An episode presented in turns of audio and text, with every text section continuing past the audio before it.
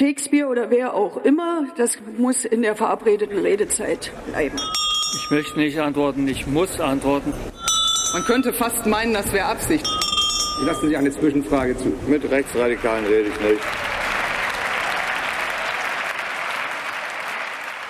Ja, hallo, schönen guten Tag. Hier ist der Bundestalk, der Podcast aus dem taz Parlamentsbüro. Wir wollen heute über Flüchtlingspolitik reden und dafür gibt's einige Gründe. Aktuell natürlich die Ministerpräsidentenkonferenz, die am Mittwoch dazu im Kanzleramt getagt hat. Da ging es um ziemlich viel Geld, aber es wurden auch andere Sachen besprochen, zum Beispiel konsequentere Abschiebungen, sichere Drittstaaten, verstärkte Grenzkontrollen und so weiter. Dann hat sich die Ampel auf Maßnahmen geeinigt, mit dem sie auf europäischer Ebene über ein gemeinsames Asylsystem verhandeln will. Darin geht es etwa um Verfahren an den EU-Außengrenzen, um Dinge also, die die Grünen eigentlich früher bekämpft haben. In manchen Kommunen hört man, dass sie mit Blick auf die Unterbringung und Integration von Flüchtlingen am Rande ihrer Möglichkeiten seien. Die Union hat in der Rhetorik ziemlich zugelegt und manchmal hört man Sachen, die ziemlich nah daran sind, was man früher oft, äh, wovon früher oft die Rede war, nämlich das Boot ist voll. Und die AfD ist bundesweit laut Umfragen bei einem Höchststand. In manchen ostdeutschen Bundesländern könnte sie, würde jetzt gewählt, sogar stärkste Kraft werden. Und in der Ukraine, von wo ja im letzten Jahr die meisten Menschen nach Deutschland gekommen sind, herrscht weiter Krieg und ein Ende ist überhaupt nicht abzusehen.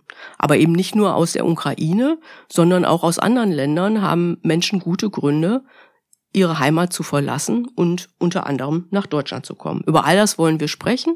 Ich bin Sabina Amorde, ich bin innenpolitische Korrespondentin der Taz und mit mir sind hier im Studio Anna Liemann, ich leite das Parlamentsbüro mit dem Schwerpunkt auf SPD und Kanzleramt. Dina Riese, ich kümmere mich im Inlandsressort vor allem um die Themen Migration und Einwanderungsgesellschaft. Ich bin Christian Jakob aus dem Reportage- und Rechercheressort der sich ziemlich viel mit Migration beschäftigt, muss man dazu sagen. Ähm, vielleicht fangen wir mit der MPK, also der Ministerpräsidentenkonferenz, an. Da gab es ja im Vorfeld echt viel Streit ums Geld. Es war eigentlich das einzige Thema, über das berichtet und geredet wurde. Die Länder haben mehr Geld gefordert, weil einige Kommunen an ihren Kapazitätsgrenzen seien. Der Bund, um das mal kurz zusammenzufassen, hat argumentiert, dass er ja eigentlich schon viel mehr zahlt als vorgesehen, weil es vor allen Dingen um Geflüchtete aus der Ukraine geht, die ja keine Asylverfahren durchlaufen müssen und deshalb gleich Bürgergeld Geld bekommen, was vom Bund bezahlt wird. Also soweit die Gemengelage, als sie sich da im Kanzleramt getroffen haben. Jetzt hat der Bund, das war ja gestern, also wir nehmen hier am Donnerstag, dem 11.05. auf. Gestern bei der Konferenz im Bundeskanzleramt hat der Bund dann doch eine Milliarde Euro mehr zugesagt und damit eigentlich verhindert, dass diese Konferenz ohne Ergebnis auseinanderfliegt. Aber die Länder sind damit nicht einverstanden oder nicht zufrieden. Einverstanden natürlich schon mit, mit dieser Milliarde, aber sie wollen mehr. Dina, sag doch mal kurz, was ist da eigentlich genau los? Also die Länder und Kommunen hatten ja nicht nur gefordert, sie wollen mehr Geld, sondern sie wollten ein anderes System, wie Geld oder wie finanzielle Unterstützung vom Bund in Länder und damit dann über die Länder in die Kommunen fließt. Und zwar gab es früher so eine Art Vier-Säulen-Modell, in dem beinhaltet war eine Pro-Kopf-Pauschale. Also äh, wenn viele Menschen gekommen sind, gab es dementsprechend mehr Geld. Wenn weniger Leute da waren, weniger Geld. Das ist äh, ausgelaufen und wurde jetzt ersetzt durch äh, feste Pauschalen.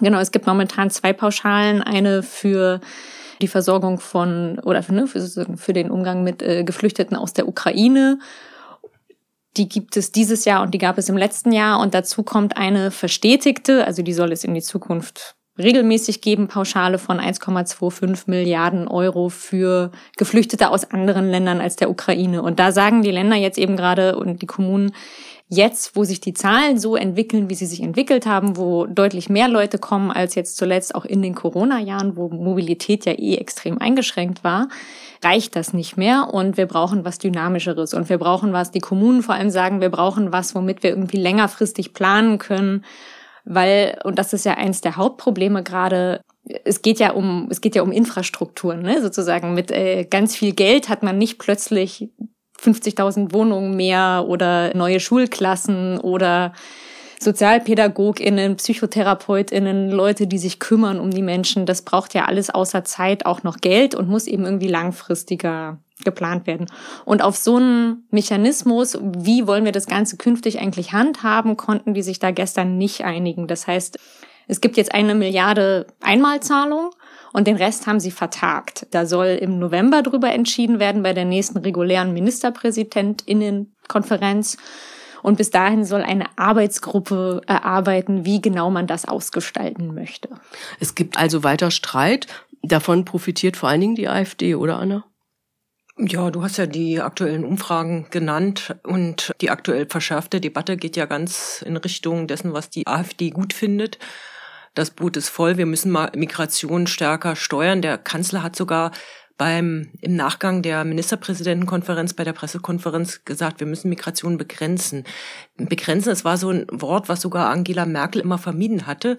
Also es ist schon eine deutliche Verschärfung der Debatte da. Das wird stärker als Problem wahrgenommen jetzt, also Migration als Problem. Das ist umso irrer, als wir ja auf der anderen Seite eine Debatte haben über einen Fachkräftemangel. Und äh, es heißt, wir brauchen jährlich 400.000 Menschen, die zu uns kommen, um die Fachkräftelücke, die sich bis 2035 eben dadurch auftut, dass die Boomer-Jahrgänge jetzt in Rente gehen, zu füllen.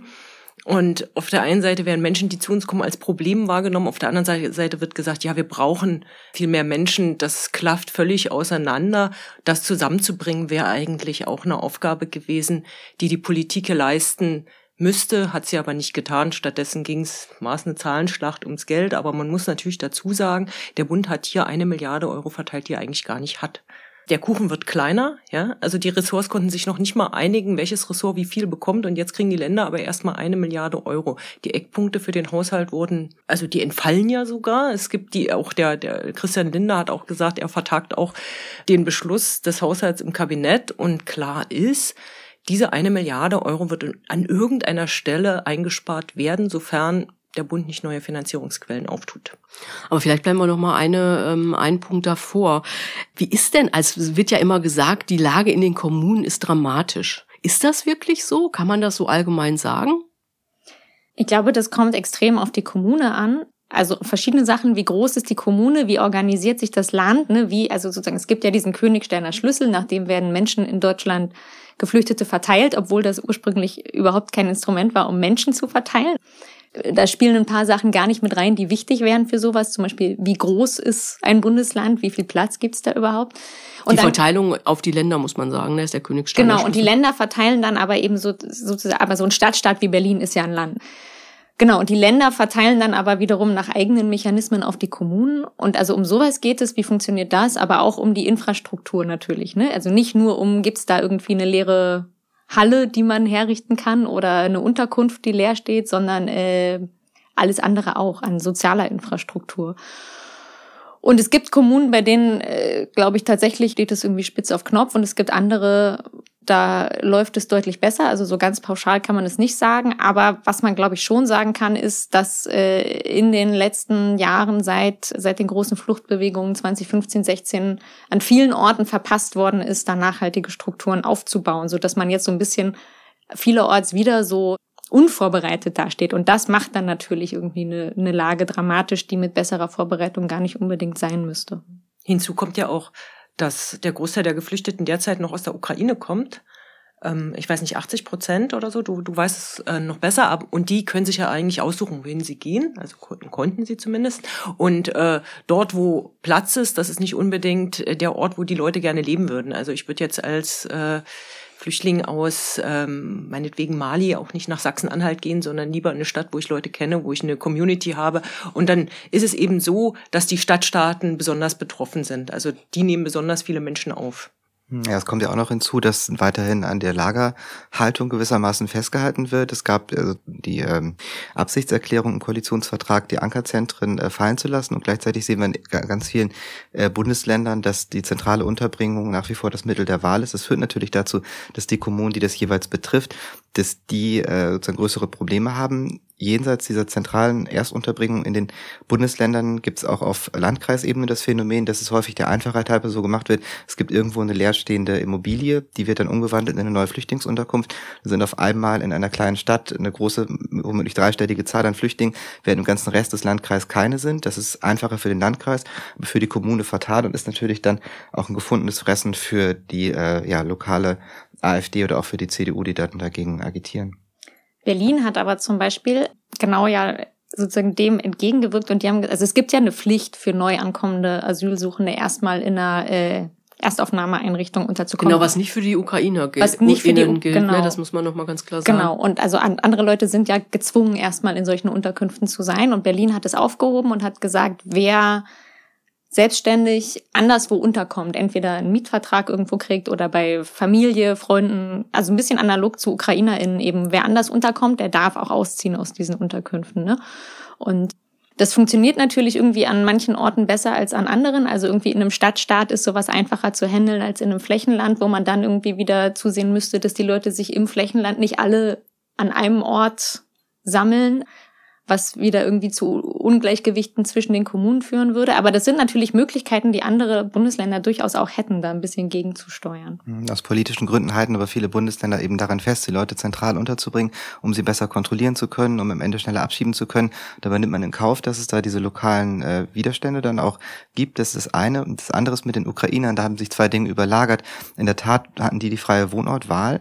Es war aber so, dass vielen von denen nach einer Weile entweder das Geld ausgegangen ist oder die vorübergehende Unterbringung, äh, äh, wo sie privat ähm, die erste Zeit wohnen durften, dann irgendwann ausgelaufen ist und sie dann gezwungen waren, in den Kommunen, wo sie bis dahin äh, gelebt haben, dann eben doch auf äh, kommunale Unterbringung zurückzugreifen und dann äh, sich mit den Flüchtlingen aus anderen Regionen, die dann angekommen waren, die wenigen Unterkunft, äh, Unterkünfte teilen mussten. Dina, du hast ja vorhin schon gesagt, ähm, äh, es gibt viele Faktoren. Es geht eigentlich nicht nur ums Geld. Äh, da sind wir jetzt ja auch gerade. Was wurde denn da sonst noch besprochen? Also an wichtigen Punkten. Jetzt erstmal, äh, ich will jetzt gar nicht schon auf irgendwie Grenzen und so weiter, sondern wirklich, was konkret die Lage in den Kommunen angeht. Also was festgestellt wurde in diesem Beschlusspapier ist, dass tatsächlich die Kommunen sozusagen die Hauptaufgabe übernehmen, was Versorgung, Unterbringung Integration auch angeht und dass es auch um mehr geht als eben nur Unterbringung, sondern dass es eben durchaus auch um die soziale Integration geht, ne? also um Beschulung, um Kitaplätze und so weiter. An Maßnahmen findet sich dazu dann aber tatsächlich äh, wenig bis nichts in diesem Papier. Ne? Also da gibt's ja im Koalitionsvertrag eine ganze Reihe von Dingen, sowas wie äh, die Abschaffung von Arbeitsverboten für Geflüchtete, sowas wie eine gute Ausstattung für ähm, für Sprach- und Integrationskurse und so. Ich glaube, dazu steht sogar was im Papier. Äh, aber also im Koalitionsvertrag gibt es eine ganze Menge Maßnahmen, die äh, Grüne gerne unter dem Schlagwort Integrationsoffensive in den Raum stellen, also äh, Integration von Anfang an und so. Und davon findet sich in diesem Beschlusspapier jetzt sehr wenig. Da geht es dann noch um die Digitalisierung der Ausländerbehörden, damit äh, Verfahren, Prozesse Ortswechsel und so weiter, damit das alles reibungsloser funktioniert. Und ansonsten geht Was es ja aber, auch ein echtes Problem ist, muss man sagen. Ne? Das Genau. ist ja so ein bisschen vorsinnflutlich, die Organisation. Auf jeden Fall, ja, ja, da werden Papierakten quer durchs Land hin und her geschickt. Genau, und diese eine Milliarde, die soll sowohl die Kommunen entlasten, als auch die Digitalisierung dieser, dieser Ausländerbehörden und den Anschluss äh, ans zentrale Ausländerzentralregister unterstützen. Und ansonsten geht es aber wirklich äh, sehr lang und breit. Also es geht um Migrationsabkommen ähm, mit Herkunftsländern, mit der Idee sozusagen, wir bieten denen dies, das, jenes an, Visa-Erleichterungen, Arbeitsmigration und so weiter. Und dafür verpflichten sie sich, ihre Leute zurückzunehmen. Und dann geht es aber tatsächlich sehr ausführlich und sehr im Detail um recht weitreichende Verschärfungen im Asylrecht, bei Abschiebungen im deutschen Asylrecht, aber auch Unterstützung für Pläne auf europäischer Ebene und so weiter. Das ist, das, das stimmt. Diese sogenannten Maßnahmen zur Verbesserung der Rückkehr, die sind sehr detailliert aufgeführt. Zum Beispiel auch die Verlängerung des Abschiebegewahrsams, also äh, Abschiebehaft von 10 auf 28 Tage. Und äh, das politische Signal ist klar. Wir machen, wir machen dicht. Also wir schützen euch, liebe Kommunen. Wir haben zwar kein Geld oder nicht viel Geld. Eine Milliarde Euro würde ich jetzt mal als Schweigegeld bezeichnen, damit das Thema aus den künftigen Landtagswahlen auch rausgehalten wird. Aber wir schützen euch davor, dass weitere Menschen kommen. Das ist das politische Signal und das ist tatsächlich eins, was die AfD äh, dankbar klatschend aufnehmen wird. Es ist auch tatsächlich so, ganz kurzer Einwand noch, ja, ich saß ja gestern äh, bis äh, spät am Abend vor meinem Rechner und habe gewartet, dass diese Pressekonferenz losgeht mit dem Bundeskanzler und den Ministerpräsidenten. Und also Scholz hat sich dann dahingesetzt. Äh, es war schon vorher klar durchgesickert, es gibt eine Milliarde mehr und das Dauerhafte wird vertagt. Und dann setzt er sich dahin, fängt an zu reden und redet erstmal minutenlang über Abschiebungen. Und man fragt sich die ganze Zeit, es ging doch um Geld irgendwie auf dieser Konferenz, oder? Aber er redet, also sozusagen erstmal listet er alles auf, was sie äh, an Abschottungsmaßnahmen und an Rückführungsmaßnahmen beschlossen haben und kommt dann irgendwann an den Punkt, wer sagt, außerdem gibt's eine Milliarde mehr für die Länder und Kommunen. Also, und diese Migrationsabkommen, die ja so etwas bahnbrechend Neues darstellt, äh, es gibt ja schon so Rücknahmeabkommen, da sollen noch Incentives rein, so nach dem Motto, ihr könnt uns unsere Fachkräfte schicken, ähm, dafür müsst ihr aber eure Leute zurücknehmen. Das hat er jetzt zum Beispiel auch, als er in Kenia war, angesprochen. Und William Ruto, der, der, der Präsident, hat auch gesagt, ja, na klar, ähm, wenn es dafür Visaerleichterung für unsere Leute gibt, äh, dann nehmen wir auch die, die ihr nicht wollt, gerne wieder zurück. Also da wird auch sehr offen darüber gesprochen, wir wollen nur die, die zu uns passen. Äh, der Witz ist, die Abkommen, die da mit den, also die Länder, ähm, die da zurzeit auf der Liste sind, mit denen man jetzt solche attraktiven Migrationsabkommen schließen äh, könnte, äh, da gibt es eigentlich gar kein Problem mit äh, illegaler Migration. Also es gibt ja so ein Migrationsabkommen mit Indien und da gab es im letzten Jahr, glaube ich, 52 Leute, die aufgrund dieses Abkommens abgeschoben worden sind und die, in diesem Jahr waren es 13. Das ist jetzt wirklich nicht die Masse die Bundesregierung hat ja extra einen, eine neue Stelle quasi dafür geschaffen, irgendwie um diese Migrationsabkommen äh, auszuhandeln. Wir haben jetzt einen Sonderbevollmächtigten für Migrationsabkommen, Joachim Stamm von der FDP. Wie schätzt ihr das denn ein? Also ist das eigentlich alles nur Gerede? Weil es äh, weil es gar nicht viel Konsequenzen haben wird? Oder ist es wirklich eine, also jetzt mal speziell auf die Abschied, also auf den Versuch, mehr Leute abzuschieben? Oder ist es, wird es wirklich irgendwie Konsequenzen haben? Also die EU hat 2016 mit ungefähr allem, was sie hatte, genau das auf multilateraler Ebene versucht, was Stamp jetzt auf nationaler Ebene machen soll. Es gab damals ähm, groß angelegte diplomatische Offensiven, um auf afrikanische Staaten zuzugehen und mit denen all das auszuhandeln, wovon jetzt wieder die Rede ist. Den Ländern wurde angedroht, die Entwicklungshilfe zu kürzen, ihnen wurde angedroht, beim Handel ihnen Importvergünstigungen zu streichen. Umgekehrt wurde ihnen in Aussicht gestellt, was jetzt als Incentives bezeichnet wird, dass es Visa geben soll, dass es äh, Importerleichterungen geben soll, dass es andere Formen der Zusammenarbeit geben soll, dass Flüchtlinge über Resettlement abgenommen werden, mehr Entwicklungshilfe, all das. Und man muss sagen, dass die EU sich das wirklich zur Kernaufgabe gemacht hat, da auf diplomatischer Ebene eine Einigung mit den afrikanischen Staaten herbeizuführen. Und das ist, äh, muss man sagen, gescheitert. Da sind ja fast an keiner Stelle vorangekommen. Es gibt ganz wenige einzelne Ausnahmen, aber bei den Ländern, bei denen die ähm, sozusagen das Maß für den Erfolg dieser Politik ist die ist die Rückkehrquote. Also wenn man 100 ausgewiesene, ausreisepflichtige Personen hat, wird geguckt, wie viel von denen reisen in einem Jahr zurück, freiwillig aus oder abgeschoben. Und ähm, die Zielvorgabe war, das sollen ungefähr 30 Prozent sein. Wir wollen erreichen, dass von 100 Ausreisepflichtigen in einem Jahr 30 gehen. Und es ist eigentlich konstant zwischen 10 und 15. Das war, bevor diese Offensive gestartet ist. Das ist jetzt der Fall. Das hat damit, Das gilt jetzt für die ganze EU oder ja, für Deutschland? Das gilt für die ganze EU. Und das ist, ähm, das hat halt vor allem damit zu tun, dass es in vielen Fällen individuelle Abschiebehindernisse gibt, sich aber auch daran, dass es nicht im Interesse dieser Länder ist, in der Weise zu kooperieren, wie die EU sich das vorstellt. Eine Ausnahme war beispielsweise Äthiopien, mit denen hat man da so ein äh, Abschiebeabkommen, das vorsieht, dass Abschiebungen deutlich erleichtert und beschleunigt werden, geschlossen. Aber im Großen und Ganzen ist man sehr zurückhaltend, was auch damit zu tun hat, dass die Afrikaner sehr früh gemerkt haben, diese ganzen Visa-Erleichterungen, von denen die Rede ist, das ist viel heiße Luft und viel Gerede und sehr wenig dahinter. Also es gibt, es gibt Geld, das schon. Also die äh, Entwicklungsbudgets für bestimmte Schlüsselstaaten, die man da insbesondere im Blick hat, die sind hochgegangen, aber Visa in einem Ausmaß, wie die Afrikaner das gerne hätten, die, die gab es nie. Also die, sind, die, die Europäer, muss man sagen, waren sehr freigiebig äh, beim Geld, aber äußerst knickrig bei den Visa und äh, es ist überhaupt nicht in Sicht, dass sich das ändert. Also viele der Innenminister haben gesagt, also wir brauchen nichts, was uns noch mehr Afrikaner bringt. Wir brauchen was, was dafür sorgt, dass die Leute wieder gehen. Und das widerspricht natürlich total dem, was du vorhin gesagt hast, dass es einen starken Bedarf gibt an Arbeitsmigration. Also die Wirtschaft sagte seit mehreren Jahren, dass das die größte Wachstumsbremse ist. Und in der Jobbeschreibung von Stamm steht ja auch drin, dass er sozusagen beide Ebenen bedienen soll. Auf der einen Seite die ähm, Arbeitsmigration möglichst von Fachkräften, möglichst von Ausgebildeten nach Deutschland und gleichzeitig eben die Abschiebung derer, die schon hier sind. Das widerspricht sich an vielen Stellen und es ich, ich sehe keinen Grund, warum Stamp im Alleingang gelingen soll, was die EU mit ihrem ganzen diplomatischen Apparat und sehr, sehr viel Geld in ungefähr sieben Jahren jetzt äh, nicht geschafft hat. Das heißt, es ist reine Rhetorik oder wie siehst du das, Dina? Ich glaube, die Bundesregierung hätte das schon gerne. Also es ist nicht, dass sie das jetzt nur sagen, damit es schön aussieht, sondern die wünschen sich durchaus, dass das klappt. Nur ich sehe das ähnlich wie Christian. Es ist äh, und ähnlich auch, ne, auf, äh, wenn wir auf die europäische Ebene mit dem Asylsystem gucken, das sind ja auch Dinge. Ich glaube schon, dass äh, die Bundesregierung und dass äh, Nancy Faeser, die Bundesinnenministerin, da gerne wollen, dass sich was bewegt. Aber auch da ist irgendwie gar nicht. Ab, da kommen wir gleich ja noch mal im Detail zu. Aber da ist auch irgendwie ne, nicht wirklich absehbar, dass sich da jetzt mehr bewegt, als es irgendwie in den letzten Jahren. Äh, die Bemühungen sind ja nicht neu. Und auch bei den Abschiebungen, auch das ist ja, ne, also ich meine, wir haben irgendwie 16 Jahre große Koalition mit äh, CDU-geführten Innenministerien hinter uns, die auch schon immer Abschiebungen. Nationale Kraftanstrengung, Abschiebung. Ja, genau, genau. Äh, ne, genau. also Horst Seehofer äh, hat das mit Freude äh, vorangetrieben.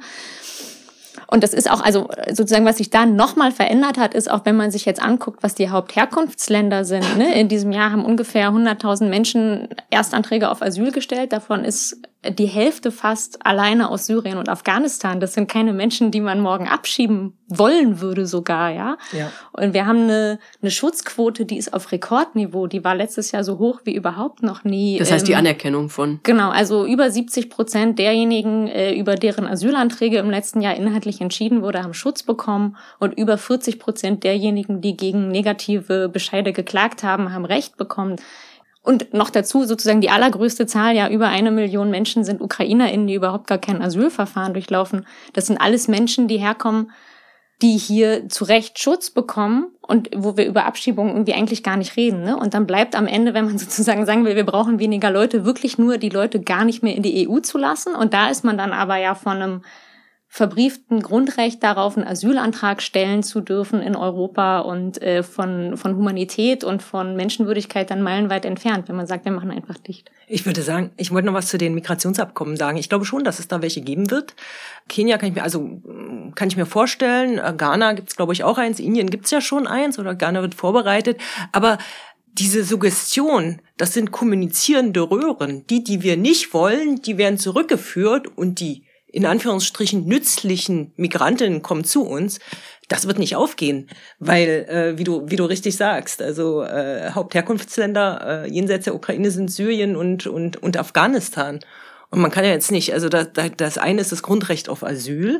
Wir sagen hier, wir ermöglichen Leuten, die bedroht sind von politischer Verfolgung, von Krieg, äh, denen ermöglichen wir hier Zuflucht zu finden. Und das andere ist, wie, wie äh, lösen wir unser Fachkräfteproblem? Und das sind nicht immer die gleichen Länder. Deswegen hat das auch eine sehr starke symbolische Ebene, das Ganze. Also es ist äh, auf der einen Seite der, die starke Nachfrage der Wirtschaft nach zusätzlichen Arbeitskräften und auf der anderen Seite der Druck von rechts, sowohl in Deutschland als auch auf der, in der EU insgesamt. Und äh, sozusagen ein, ein wichtiger Zweck dieser ganzen äh, Diplomatie ist natürlich zu zeigen, äh, die AfD, äh, Front Rassemblement National, die FPÖ, äh, sozusagen, sie haben recht damit, dass äh, die irreguläre Migration das Problem ist, aber wir kümmern uns darum. Also was es die etablierten Parteien tun und was sie seit vielen Jahren tun, ist, sie geben äh, den, den Rechtsextremen, den Populisten sagen mit ihrem Vorwurf recht und sagen, wir kümmern uns aber darum und wir werden tätig, wir machen die Grenzen zu, wir machen Migrationsabkommen, wir machen dies, wir machen das. Es geht sehr, sehr viel darum, sozusagen nach innen zu signalisieren, wir unternehmen Dinge gegen die irreguläre Migration, um sozusagen nicht mit deren Händen dazustehen, statt dieser äh, migrationsfeindlichen Rhetorik sich sozusagen entgegenzustellen, wird die im Wesentlichen so aufgenommen und angenommen und versucht auf, auf, einer, auf einer Ebene das Signal zu senden, wir, wir kümmern uns, es braucht sozusagen nicht, ähm, nicht die Rechten in der Regierung, das ist bei uns in guten Händen. Und so versucht man sich, obwohl man die Erfahrung gemacht hat, an den Ankunftszahlen äh, ist sozusagen wenig zu ändern, äh, versucht man mit, mit dieser politischen Konkurrenz umzugehen. Ja, und viel pragmatischer wäre es eigentlich das, was Thüringen vorgeschlagen hat in der Protokollnotiz zum, äh, zu diesem Beschlusspapier auf der Ministerpräsidentenkonferenz zu sagen, äh, lass uns pragmatisch damit umgehen, wie gehen wir mit Leuten um, die hier sind? Ermöglichen wir ihnen schnell in Arbeit zu kommen und äh, sehen wir davon ab, sie um jeden Preis abzuschieben, sondern überlegen, die Leute sind jetzt da, dann sind sie jetzt da und jetzt äh, gucken wir, wie wir sie hier gut integrieren können. Und das wäre zum Beispiel eine Möglichkeit, dieses Chancenaufenthaltsrecht, was ja bereits beschlossen worden ist, nochmal anzufassen und zu sagen, wie können wir das auf die Leute, die zu uns kommen werden, mit anwenden. Zum Beispiel, indem wir die Dauer, äh, ab wann sie arbeiten dürfen, ab wann sie einen unbefristeten Aufenthaltstitel äh, bekommen, herabsetzen auf drei Jahre, wird, glaube ich, vorgeschlagen. Also genau mit diesem äh, pragmatischen Vorschlag, den Ramelow jetzt letzte Woche gemacht hat, sind die Grünen hier in die Koalitionsverhandlungen reingegangen. Als sie in der Opposition waren, haben sie immer gesagt, wir sind für den Spurwechsel, also für die Möglichkeit, auch für abgelehnte Asylbewerber dann äh, eine aufenthaltsrechtliche Arbeitsmöglichkeit zu bekommen. Das, davon ist dann nach den Koalitionsverhandlungen relativ wenig übrig geblieben. Die FDP hat es ziemlich zerrupft. Es gibt jetzt eine Reihe von Einzelbestimmungen, auf die sich das sozusagen verteilt. Die sind aber in vielen Fällen entweder so kompliziert oder es gibt so viele Ausschlusstatbestände, dass viele davon nicht äh, profitieren können. Und das war eigentlich einer der großen Fehler schon bei der Bestimmung der Ampelmigrationspolitik 2021. Lass uns noch mal kurz bei dem trotzdem bleiben, was Sie da gestern beschlossen haben. Auch wenn ihr sagt, es wird nichts Grundsätzliches ändern, es wird nicht grundsätzlich mehr Abschiebungen gehen. Trotzdem gibt es ja so Maßnahmen. Anna, ich glaube, du hast das am Anfang schon gesagt, dass die Abschiebehaft verlängert wird, dass äh, man in Wohnheimen plötzlich auch andere Zimmer durchsuchen wird und so. Kannst du das vielleicht noch mal kurz ein bisschen ausführen, Dina? Das wird wenig Auswirkungen haben irgendwie auf oder ne, relativ geringe, keine die Probleme lösen äh, auf die Gesamtlage, aber für die betroffenen Geflüchteten hat es natürlich durchaus Auswirkungen. Ne? Also äh, es, wenn wir reden über den Ausreisegewahrsam, der bisher irgendwie zehn Tage beträgt und künftig 28 betragen soll. Ich habe äh, dazu die Woche mit Peter Fallbusch gesprochen, mit einem Rechtsanwalt, der sich seit Jahren spezialisiert hat auf Fälle von Abschiebehaft und schon immer kritisiert, dass schon heute irgendwie ähm, äh, unter seinen MandantInnen ungefähr die Hälfte der Leute auch rechtswidrig in Haft war. Also da läuft schon jetzt irgendwie viel schief. Und der hat nochmal hervorgehoben, für diesen Ausreisegewahrsam von zehn Tagen, weil der so kurz ist, braucht es eigentlich überhaupt keine, es braucht nicht mal eine Fluchtgefahr. Man muss nicht mal nachweisen, wenn wir den jetzt nicht einsperren, dann haut der uns ab bis zur, bis zur Abschiebung. Und wenn man das jetzt von zehn Tagen auf äh, 28, also auf ein Monat, auf einen Monat verlängert, ne, dann man sperrt Leute ein quasi im Knast. Die sich nichts die, haben zu Schulde kommen lassen. Die sich nichts haben zu Schulde, Schulden kommen lassen, außer dass sie einen Asylantrag gestellt haben und bei denen nicht mal die Gefahr nachgewiesen sein muss, dass sie, dass man sie nicht mehr, ihrer nicht mehr greifbar wird, wenn, wenn man das nicht tut. Oder ne, bei diesem äh, sozusagen, dass die, dass die Polizei bei Abschiebungen in, in äh, Gemeinschaftsunterkünften nicht mehr nur das Zimmer desjenigen betreten darf, der, äh, den sie abschieben wollen, sondern quasi die gesamte Unterkunft. Das heißt, es, es, wir haben im Grundgesetz ein Recht auf Unantastbarkeit der Wohnung. Und das wird für Menschen aufgehoben, die noch nicht mal selber von der Abschiebung, noch nicht mal selber Ziel dieser Abschiebung sind. Also ne, sozusagen, es kann dann einfach die Polizei in dein Zimmer laufen, um zu schauen, ob der sich irgendwie bei dir hinterm Kleiderschrank versteckt oder so. Und das sind, also das sind enorme Grundrechtseinschränkungen, die hier nur für Geflüchtete eingeführt werden. Ne? Also sozusagen, es wird nicht das Grundrecht grundsätzlich angetastet, aber für Geflüchtete gilt das dann eben plötzlich nicht mehr. Und das ist schon hochproblematisch und verschärft, wie Christian gesagt hat und wie Anna ja auch gesagt hat, massiv so ein ganz krass migrationsfeindliches und äh, geflüchtetenfeindliches Klima, weil man sagt irgendwie, diese Leute, für die gelten diese Rechte. Ja, das sind mehr. Menschen zweiter Klasse. Ja, so ist es ja dann auch. Also es gibt dann zwei Rechtssysteme. Das eine für die mit deutschem Pass und das andere für die ohne deutschen Pass, beziehungsweise für Leute, die hier Asyl beantragen. Ich kann mir nicht vorstellen, dass das Grundrechts, also dass das durchgeht. Also es würde mich überraschen, aber also es gibt natürlich wirklich, also es ist wirklich eine Diskriminierung. Es gibt allen Recht, die sagen, naja, die gehören doch alle, die gehören doch eigentlich gar nicht hierher. Und die Fantasie ist da wirklich fast unerschöpflich. Also man kann, wenn man sich die letzten 10, 15 Jahre anschaut, völlig unabhängig davon, wie hoch die Ankunftszahlen waren. Es gab irgendwie immer dieses, dieses Spiel, das gesagt wurde, also jetzt geht's wieder hoch, äh, jetzt müssen wir was machen, es könnte wieder hochgehen, jetzt müssen wir was machen, jetzt gerade sind es wenig, aber in der Zukunft könnte es anders sein, da müssen wir was machen. Und es gab immer am Ende irgendwelche Schikanen, die neu dazugekommen sind. Irgendwo wurden die Daumenschrauben angezogen, irgendwo wurde was gekürzt.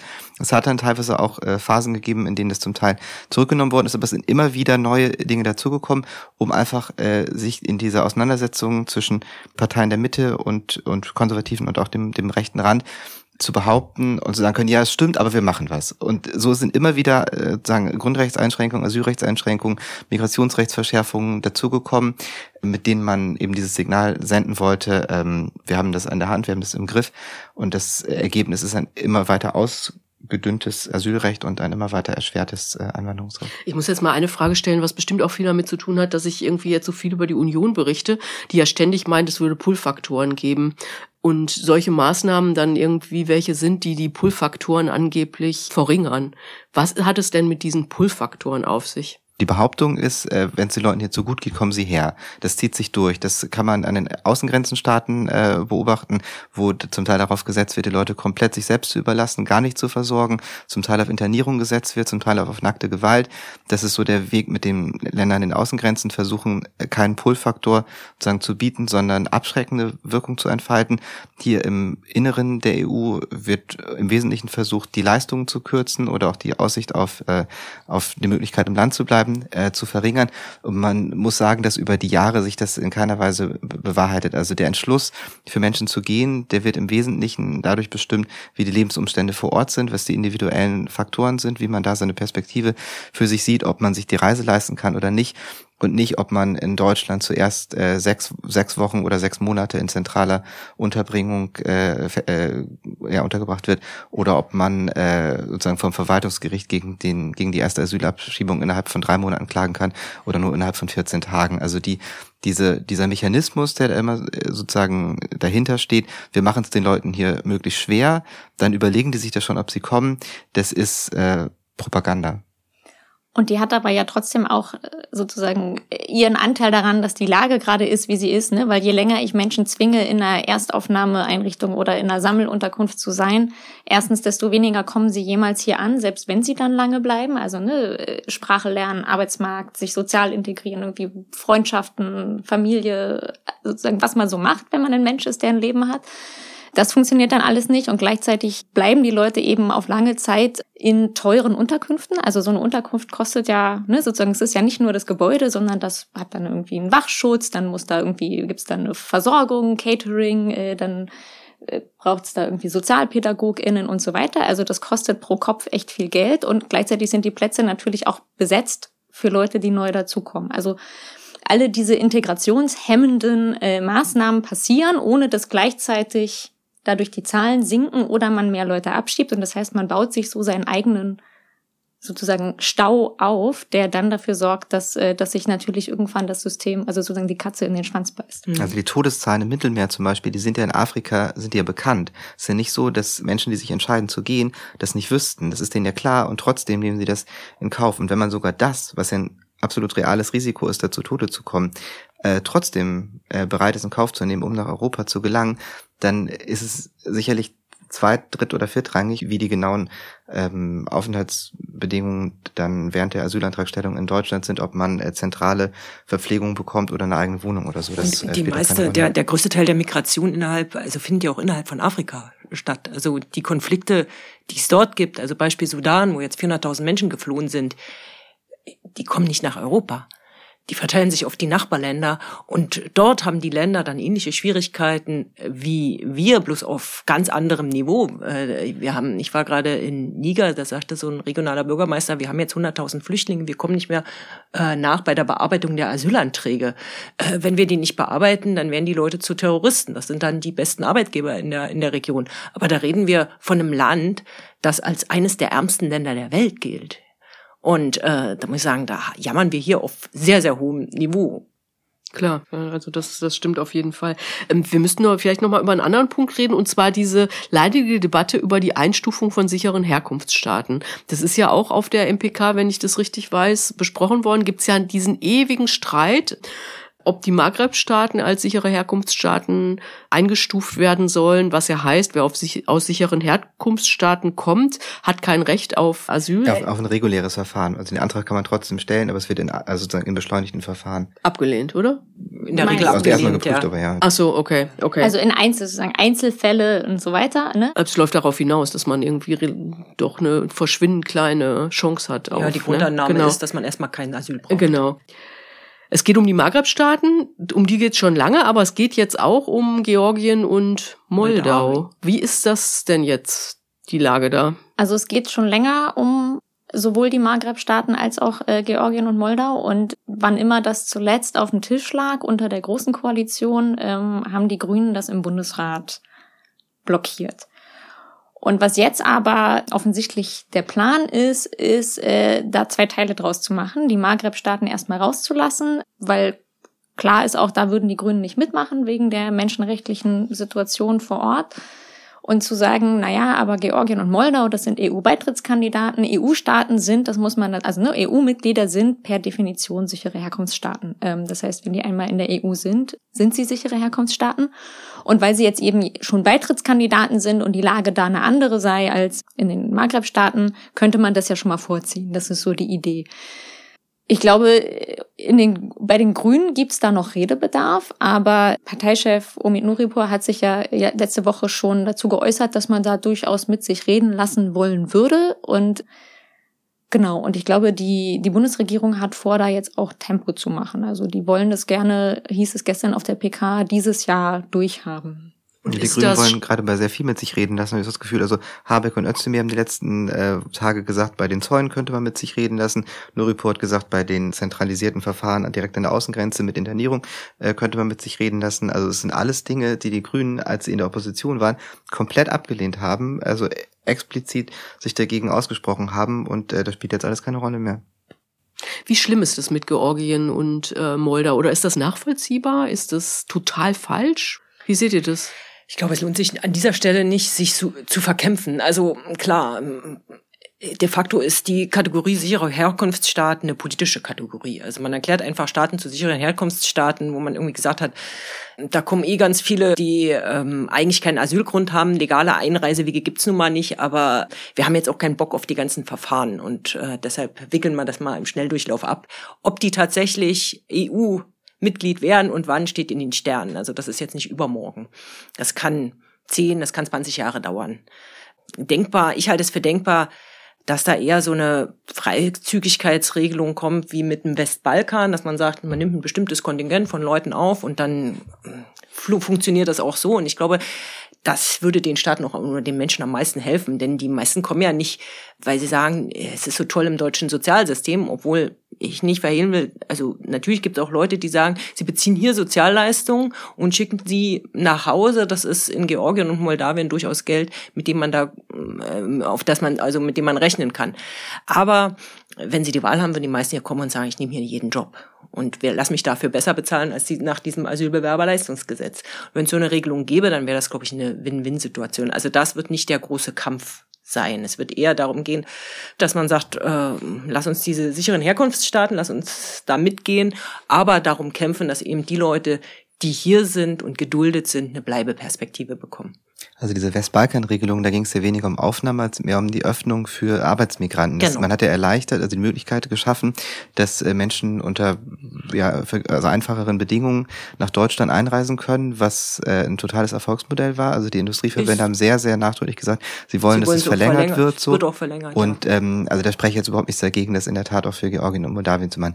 Der politische Hebel, der aber eigentlich viel problematischer ist, sind weniger diese beiden Länder auf der Sicher Liste der sicheren Herkunftsstaaten, als die Liste der sicheren Drittstaaten. Das ist äh, sozusagen das äh, in Zukunft möglicherweise viel größere Problem, weil man äh, jetzt schon seit längerem versucht, einen ganzen Ring von vermeintlich sicheren äh, Drittstaaten, Transitstaaten um die EU, EU herum zu deklarieren, also beispielsweise die Türkei, beispielsweise Marokko, beispielsweise Tunesien, durch die man physisch, geografisch durch muss, wenn man nach Europa will, mit dem äh, Hintergedanken, später die Menschen dorthin zurückschieben äh, zu können. Das Ganze ist sozusagen Teil dieses Versuchs, einen Ring von Staaten, die als sicher gelten, wo die Menschen eigentlich auch schon Asyl hätten beantragen können, zu schaffen und mit diesen Ländern dann Abkommen zu schließen. Das ist eigentlich die Hauptaufgabe, die äh, Stamm gegeben wurde, damit die dann dort äh, in ein Asylsystem kommen, dass man möglicherweise dann mit diesen Ländern aufbildet. Wohin das führt, sieht man in der Türkei. Die Türkei ist sozusagen das beste Beispiel dafür.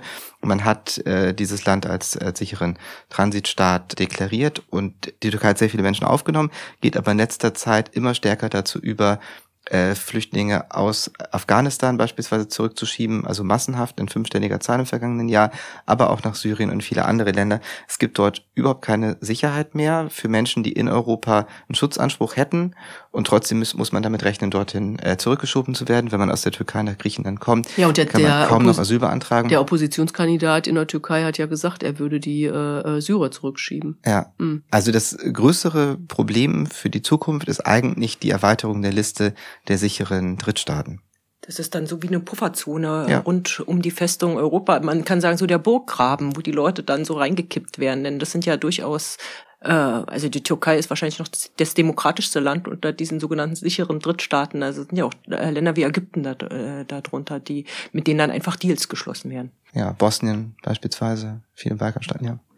Und ich glaube, dass ähm, dieses, ne, die Grünen lassen gerade bei vielem mit sich reden, wo sie immer mal dagegen waren, was du gerade meintest, Christian, das äh, wird dann wahrscheinlich erklärt werden mit so einer Argumentation von, na ja, aber die Lage ist ja ganz doll schlimm an den EU-Außengrenzen zum Beispiel, ist sie ja auch, ne? Also die Menschenrechtssituation in Libyen, 600 Menschen, mehr als 600 Menschen, die dieses Jahr alleine im Mittelmeer ertrunken sind.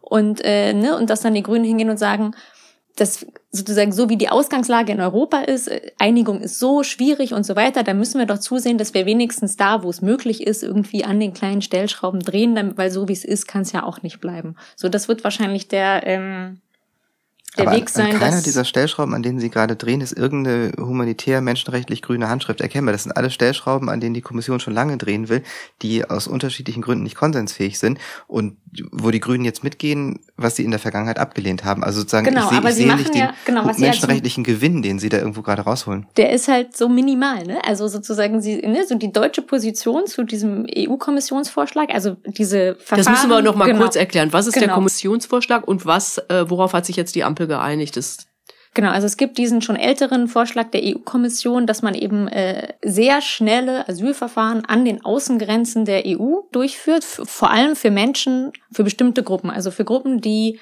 äh, aus Ländern kommen, wo die Aussicht auf Asyl unter 20 Prozent liegt. Die sollen ihr Verfahren direkt in so einem Ankunftszentrum an der Außengrenze haben.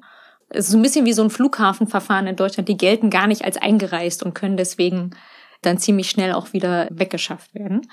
Und der deutsche Vorschlag ist jetzt, nein, wir machen das nicht mit Leuten unter 20 Prozent, wir nehmen nur die mit Aussicht unter 15 Prozent und machen noch irgendwie so hier und da ein paar Ausnahmen. Also ne, sozusagen, das ist so, das ist dieser Anstrich von, wir machen das doch aber humaner. Und dazu gehört aber, was Christian auch gerade sagte, diese Idee mit diesen sicheren Drittstaaten. Dazu gehört auch natürlich irgendwie ein Ausbau der, des Schutzes der EU-Außengrenzen mit äh, Frontex-Aufstockung und mitunter auch mit physischen Befestigungsanlagen. Also auch das äh, steht ja in diesem Papier, auf das sich die MPK gestern geeinigt hat, dass Deutschland da äh, sehr gerne sehr viel Geld dazugeben würde. Genau, und das sind natürlich alles Sachen, die eigentlich diametral entgegenstehen dem, was die Grünen eigentlich bisher immer für Positionen vertreten haben. Das Ganze ist übrigens eigentlich gar kein Kommissionsvorschlag, sondern es ist ein deutscher Vorschlag aus der Feder von Horst Seehofer, der das damals eingebracht hat. Das ist von der Kommission dann aufgenommen worden und gilt seitdem als Vorstoß der EU, steckt aber seit zwei Jahren fest, weil Teile der EU-Mitgliedstaaten dem nicht zustimmen wollen. Deutschland war eigentlich schon von Anfang an dafür. Es war jetzt unklar, wie die Ampel sich positioniert, das haben sie jetzt auch entschieden, aber nicht konsensfähig war es vor allem wegen der Ablehnung der südeuropäischen und der osteuropäischen Länder, die aus unterschiedlichen Gründen dagegen waren. Wenn ich das richtig verstanden habe, sagen ja die Grünen, dass sie da nur mitmachen wollen, wenn sich alle an diesen Verteilungsschlüssel halten. Also dass irgendwie Geflüchtete, die in der EU ankommen, auf äh, die verschiedenen europäischen Länder halbwegs fair verteilt werden. Ist da was dran? Das ist eine Schutzbehauptung, die die Grünen aufgestellt haben, um zu verschleiern, dass sie da ihre eigene Linie nicht durchhalten. Also dieser Weil das, gar, weil das niemals durchsetzbar ist? es ist so klar, dass es nicht durchsetzbar ist, dass die Kommission selbst das seit langer Zeit überhaupt nicht mehr in ihren äh, Vorschlägen drin hat. Das ist nicht Teil der Verhandlungen, die da seit zwei Jahren laufen. Die Grünen haben das jetzt aufgebracht, aber es, das wird so nicht kommen. Es sei denn, es gelänge eine völlig andere Verhandlungssituation zu schaffen, aber das ist überhaupt nicht in Sicht. Die osteuropäischen Länder haben sehr, sehr früh sehr klar gesagt, diese Umverteilung machen wir nicht mit. Also wenn man an Orban in Ungarn beispielsweise denkt, der hat das regelrecht zur Glaubensfrage erhoben, wir lassen uns von Brüssel hier keine Flüchtlinge reinsetzen. Und wenn die das machen, dann treten wir eher aus, als dass hier ein Flüchtling reinkommt, den uns Brüssel schickt. Er hat gegen den einzigen Verteilmechanismus, den es nach 2015 gab, geklagt, verloren, hat trotzdem keine aufgenommen. Einige andere osteuropäische Länder haben das mitgezogen und teilen die Linie total. Auch Österreich würde da nicht mitmachen und daran hat sich nichts geändert. Also die Kommission hat vor wenigen Tagen nochmal gesagt, sie wollen keinen verbindlichen Verteilmechanismus, sondern sie wollen ersatzweise einen Solidaritätsmechanismus verstetigen, den es seit dem letzten Jahr bereits gibt, der zwei Elemente hat. Die Länder, die das wollen, können freiwillig Flüchtlinge von den Außengrenzenstaaten aufnehmen. Das hat zum Beispiel Deutschland gemacht, Frankreich, Luxemburg, ich glaube Irland, insgesamt 12.000. Plätze zugesagt, sehr wenige sind da tatsächlich eingereist und die anderen müssen verbindlich zahlen. Das ist das, was, was es seit einem Jahr gibt oder was es als Pilotprojekt gibt, was die Kommission jetzt dauerhaft verstetigen will, einen festen Verteilungsschlüssel, wo gesagt wird, wenn 100.000 in Griechenland, Malta, Zypern, Italien ankommen, müssen davon 70.000 umverteilt werden nach Einwohnerzahl und Wirtschaftskraft oder so, was die Außengrenzenstaaten gerne hätten. Das ist äh, seit vielen Jahren wird das gefordert von den Ländern an den Außengrenzen. Der Rest lehnt das in Teilen ab und deswegen wird das so jetzt nicht kommen und dass die Grünen behaupten, sie würden das für ihre Zustimmung zu diesem Schnellverfahren an den Grenzen kriegen, ist äh, Augenwischerei. Wenn man das jetzt mal wohlwollend äh, interpretiert, was die Grünen sagen oder was da so durchsickert, man weiß ja gar nicht genau, wie das intern diskutiert wird, also ich zumindest im Augenblick noch nicht, vielleicht wisst ihr da mehr, könnte man ja sagen, Recht haben sie zumindest damit, dass, äh, dass irgendwie das in Bewegung, diese völlig festgezurrten ähm, Verhandlungen, wo ja nichts vor, vorwärts geht, irgendwie in Bewegung gebracht werden müssen und damit es endlich ein vernünftiges gemeinsames europäisches Asylrecht gibt. Seht ihr das oder ist es Quark? Also ich finde natürlich irgendwie ist die Situation gerade desolat, aber deswegen etwas in Stein zu meißeln, was in sich so problematisch ist, hilft ja nicht, ne? Weil dann hat man das und dann verbessert man es auch nicht mehr. Also sozusagen, man, äh, man zementiert damit äh, Sachen, die, die einfach wirklich äh, fundamental in die Rechte von Geflüchteten eingreifen und die diesen Menschen nicht helfen werden. Und deswegen ist das, finde ich, nicht die Lösung. Also man tauscht sozusagen Dysfunktionalität gegen Entrechtung. Das ist so das, worauf es hinausläuft. Und ähm, das Problem ist ja, dass parallel zu diesen Versuchen, Rechtsstandards auszuhöhlen, auch Menschenrechtsstandards auszuhöhlen, es gleichzeitig die Entwicklung gibt, dass eine ganze Reihe von Ländern sagt, das Recht, was jetzt noch gilt, das interessiert uns einfach nicht. Wir halten uns da einfach nicht dran. Wir setzen uns darüber hinweg. Das ist zum Beispiel äh, dort der Fall, wo diese Pushbacks über viele Jahre einfach äh, trotz aller Aufforderungen, das einzustellen, einfach weiter betrieben werden. Und es ist auch da, wo zum Beispiel Länder wie Polen sich über Gerichtsurteile aus Straßburg und Luxemburg einfach hinwegsetzen. Also wenn Flüchtlinge klagen, es gab, äh, gibt eine Reihe von Beispielen und Recht bekommen, bei Ungarn war es auch so, das ist uns egal. Machen wir nicht. Das ist unsere nationale Souveränität. Das halten wir für wichtiger als irgendwelche EU-Regularien. Und das beides kommt seit einiger Zeit zusammen. Also der, die Erosion der ähm, Akzeptanz von Rechtsnormen und gleichzeitig der immer stärker zunehmende Versuch, bestehende Rechtsnormen auf, aufzuweichen. Und das ist der Zustand, in dem jetzt die Ampel gesagt hat, ja, an einigen Stellen könnten wir uns das vorstellen, weil so geht's ja nicht weiter. Das, dass es so nicht weitergehen mag, das stimmt schon, aber die Frage ist natürlich, ob man, ob man was gewinnen kann, wenn man einen noch schlechteren Zustand herbeiverhandelt. Wie erklärt ihr euch das denn, dass die Grünen da wo man ja, wir hatten ja Hoffnungen, dass die, die gehen in die Bundesregierung und die haben irgendwie vorher irgendwie gesagt, wir machen das irgendwie, soll irgendwie besser werden. Warum machen die da mit? Stehen die so unter Druck oder wie erklärt ihr euch das? Also die stehen auf jeden Fall zurzeit unter Druck und zwar auch noch an ganz anderen Fronten. Stichwort Klimawende, Stichwort Causa Habeck und sein Staatssekretär Patrick Greichen, der ja massiv unter Beschuss steht und wo nicht offen ist, ob er überleben wird. Also beruflich überleben wird. Das ist ja der Architekt dieses sogenannten Gebäudeenergiegesetz oder Heizungshausgesetz oder Habecks Heizungshammer, wie die Bild zeigt. Also die Grünen stehen an mehreren Fronten massiv unter Druck, so dass ich denke, dass sie sich an dieser Stelle da haben sie einfach nicht die Kraft gegenzuhalten. Und äh, man kann natürlich auch sagen, ja, du vermisst die, Christian hat gesagt, er vermisst die grüne Handschrift bei dieser, bei diesem äh, überhaupt bei allen äh, migrationspolitischen Vorstellungen. Ich würde sagen, ein paar von den ähm, Gesetzen, die in der Vergangenheit verabschiedet wurden, tragen diese Handschrift schon. Äh, Stichwort äh, Spurwechsel, also dieses sogenannte Chancenaufenthaltsrecht, Stichwort ähm, deutscher Pass oder Einbürgerungsrecht. Äh, da ist schon eine grüne Handschrift zu sehen. Bei diesem äh, oder bei dem, was jetzt vorgeschlagen wird, aktuell nicht. Und da fehlt einfach die grüne Gegenwehr oder ja, wahrscheinlich fehlt die Kraft und aber auch der Wille, sich dem entgegenzustemmen. Ich sehe sie aber auch nicht aus der SPD. Also es gibt die Jusos, die sich darüber aufregen und lautstark darüber äh, aufregen, aber ich würde sagen, im Zweifelsfall marschiert die Fraktion geschlossen hinter dem Kanzler her. Ich wollte ganz sagen, also ich finde das stimmt. Also was ich gesagt habe, das bezieht sich in der Tat auf das, was jetzt auf dem Tisch liegt, nicht auf die vergangenen Monate. Da gab es tatsächlich eine ganze Reihe von Dingen, die schon anders waren als das, was man in der großen Koalition migrationspolitisch gesehen hat. Also da würde ich dir total recht geben. Aber das, worum es jetzt akut geht, äh, da ist tatsächlich wenig ähm, menschenrechtlich grüne Handschrift irgendwie zu erkennen. Oder gar keine. Also zumindest aus der Grünen Bundestagsfraktion sind die Reaktionen auf dieses Papier auch ziemlich entsetzt. Ähm, ne? Und die, also ich habe heute mit verschiedenen Grünen Bundestagsabgeordneten geredet, die nochmal betont haben, so äh, am Ende entscheidet über Gesetzesvorhaben das Parlament und nicht der Bundeskanzler zusammen mit den Ministerpräsidenten. Über die europäische Asylrechtsreform jetzt entscheidet der Bundestag nicht. Aber ne, also da wird es auf jeden Fall in der Ampel noch Diskussionen geben. Was ich aber auch auffällig finde, Anna, du sagst gerade, du siehst äh, sozusagen den Willen dagegen zu halten, auch bei der SPD nicht. Ich würde sogar sagen, im Gegenteil. Ne? Das ist ja also diese Abschiebe Pläne, die da jetzt in diesem Ministerpräsidentenkonferenzpapier stehen, die äh, sind ja nicht erst gestern da reingekommen, sondern die standen ja schon im Vorschlag, den der Bund den Ländern gemacht hat, im Gegenzug zu Geld. Und da hat jetzt ja ganz offensichtlich ähm, das Bundeskanzleramt lauter Sachen aus der Schublade geholt, die, wie Christian schon sagte, oft auch aus der, aus der Feder von Seehofer stammen. Wir erinnern uns, wie die SPD in der Großen Koalition oft gejammert hat, was sie alles mitmachen muss, weil die Union und weil die Union und so. Und ich glaube aber, ne, also jetzt zeigt sich, sie finden gar nicht alles davon schlecht. Manches davon finden sie auch einfach selber gut. Ja, das ist, äh, wobei man unterscheiden muss zwischen äh, Regierung und Partei, also äh, Regierung, Fraktion und Partei, aber du hast natürlich recht. Also die Ja, und Olaf Scholz hat ja der da Vorschlag, auch seine Linie. äh, mit den Asylverfahren an den EU-Außengrenzen, ähm, das war zum Beispiel auch die Innenministerin Nancy Faeser, die das fast wieder aufgemacht hat. Genau, auch SPD. Ja, rechte Sozialdemokratin muss man dazu sagen, die in Hessen eine Landtagswahl gewinnen will. Ne? Also das spielt vielleicht auch eine Rolle.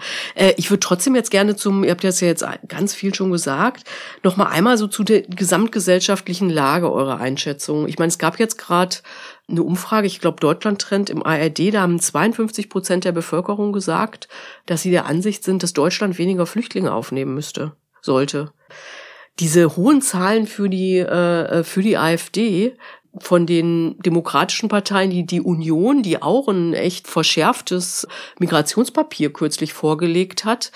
Und es gibt so eine, das hat mich wirklich echt, das hat mich wirklich schockiert, muss ich sagen. Es gibt so eine, ähm, allerdings von INSA, okay, muss man die immer mit Vorsicht genießen, aber die machen immer so Potenzialanalysen und da ist tatsächlich können sich nur, haben nur noch 58 Prozent der Befragten angegeben, sie könnten sich gar nicht vorstellen, die AfD zu wählen. Ja, 58 Prozent, das war mal viel, viel höher. Und wie, wie schätzt ihr denn diese Gesamtlage ein, auch mit Blick auf, gerade auf Flüchtlingspolitik? Und was müsste eigentlich passieren? Was kann passieren? Das ist jetzt eine große Frage at the end. Also diese Zahlen, die fallen nicht vom Himmel und ich würde sagen, dass die eine direkte Folge davon sind, wie über äh, Flucht und Migration gesprochen wird, wie das Thema verhandelt wird. Also diese ganze Diskussion, wie man sie jetzt sieht, wo man sich sozusagen immer nur noch gegenseitig überbietet, also macht noch mehr, macht nicht genug, doch wir machen noch dies und wir legen da noch einen drauf und hier hier noch Hausdurchsuchung und da noch äh, Geld kürzen und so. Das führt natürlich dazu, dass sich in den Köpfen der Menschen zweierlei festsetzt. Das eine ist, es ist ein Riesenproblem und es entgleitet womöglich. Das wird immer schlimmer, die können nichts dagegen machen, sie versuchen die ganze Zeit dem der Lage hinterher zu rennen und ähm, kommen mit immer neuen Gesetzen. Und es ist äh, sozusagen ein, ein, ein ausuferndes äh, zentrales Problem, was dann man sich alles noch vorstellen kann, was da womöglich dranhängt, Wohlstandsverlust oder so. Und die, die Art, wie man Migration in der öffentlichen Auseinandersetzung bespricht, es hängt unmittelbar mit, mit diesen äh, Werten, die du da gerade zitiert hast, äh, zusammen. Solange das so geschieht, ist nat sind natürlich viele Menschen der Meinung, äh, das ist ein Problem, da muss man jetzt irgendwie noch mehr machen und die kriegen es nicht in den Griff und vielleicht muss man doch die AfD wählen, weil die meinen das ernst oder so.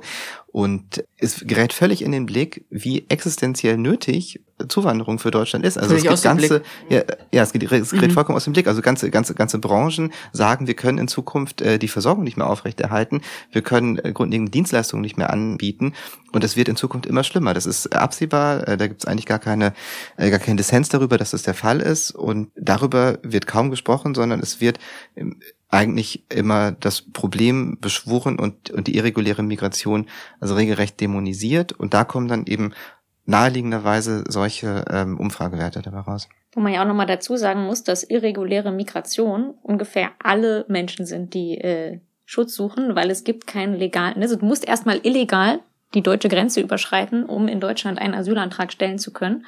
Somit sind sozusagen irre, ne, irreguläre Migra Migration, das klingt immer so nach Leuten, die herkommen und hier nichts zu suchen haben.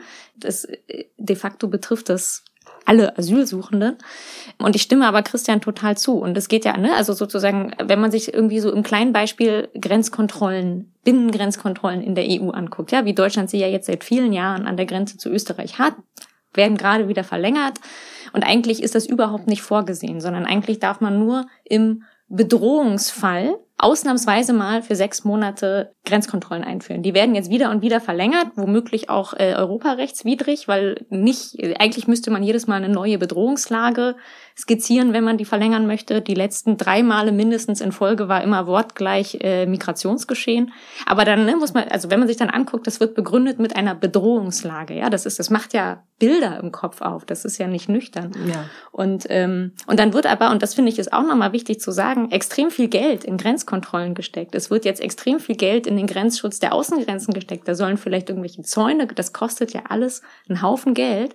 Und das gleiche Geld könnte man ja genauso gut auch benutzen mit einem sozusagen 180 Grad Dreh in der Argumentation, um zu sagen, wir sorgen jetzt dafür, dass die Leute gut ankommen, dass es genug Kita-Gruppen und ErzieherInnen und Schulklassen und medizinische Infrastruktur gibt für die Menschen, die sowieso schon da sind und für die Menschen, die jetzt als Geflüchtete dazukommen. Und wir sorgen dafür, dass der Laden läuft.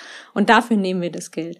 Und um Geld wird gerade gestritten, aber was sozusagen diese Abschottungsmaßnahmen kosten, das ist überhaupt auch nicht Teil der Debatte. Ja, das ist eine, eine wirklich bizarre äh, Diskussion zum Teil. Also die gleichen Leute, die sagen, wir brauchen, wir brauchen auf keinen Fall mehr Migration, stehen äh, morgen am Flughafen und sagen, wo sind hier die Gastarbeiter aus der Türkei, die helfen können, die Koffer irgendwie durch die Sicherheitsschleuse zu, zu buxieren. Das war ja im letzten Jahr eine Diskussion. Wir brauchen jetzt dringend äh, Leute, die, die uns unterstützen, damit wir in Urlaub fliegen können.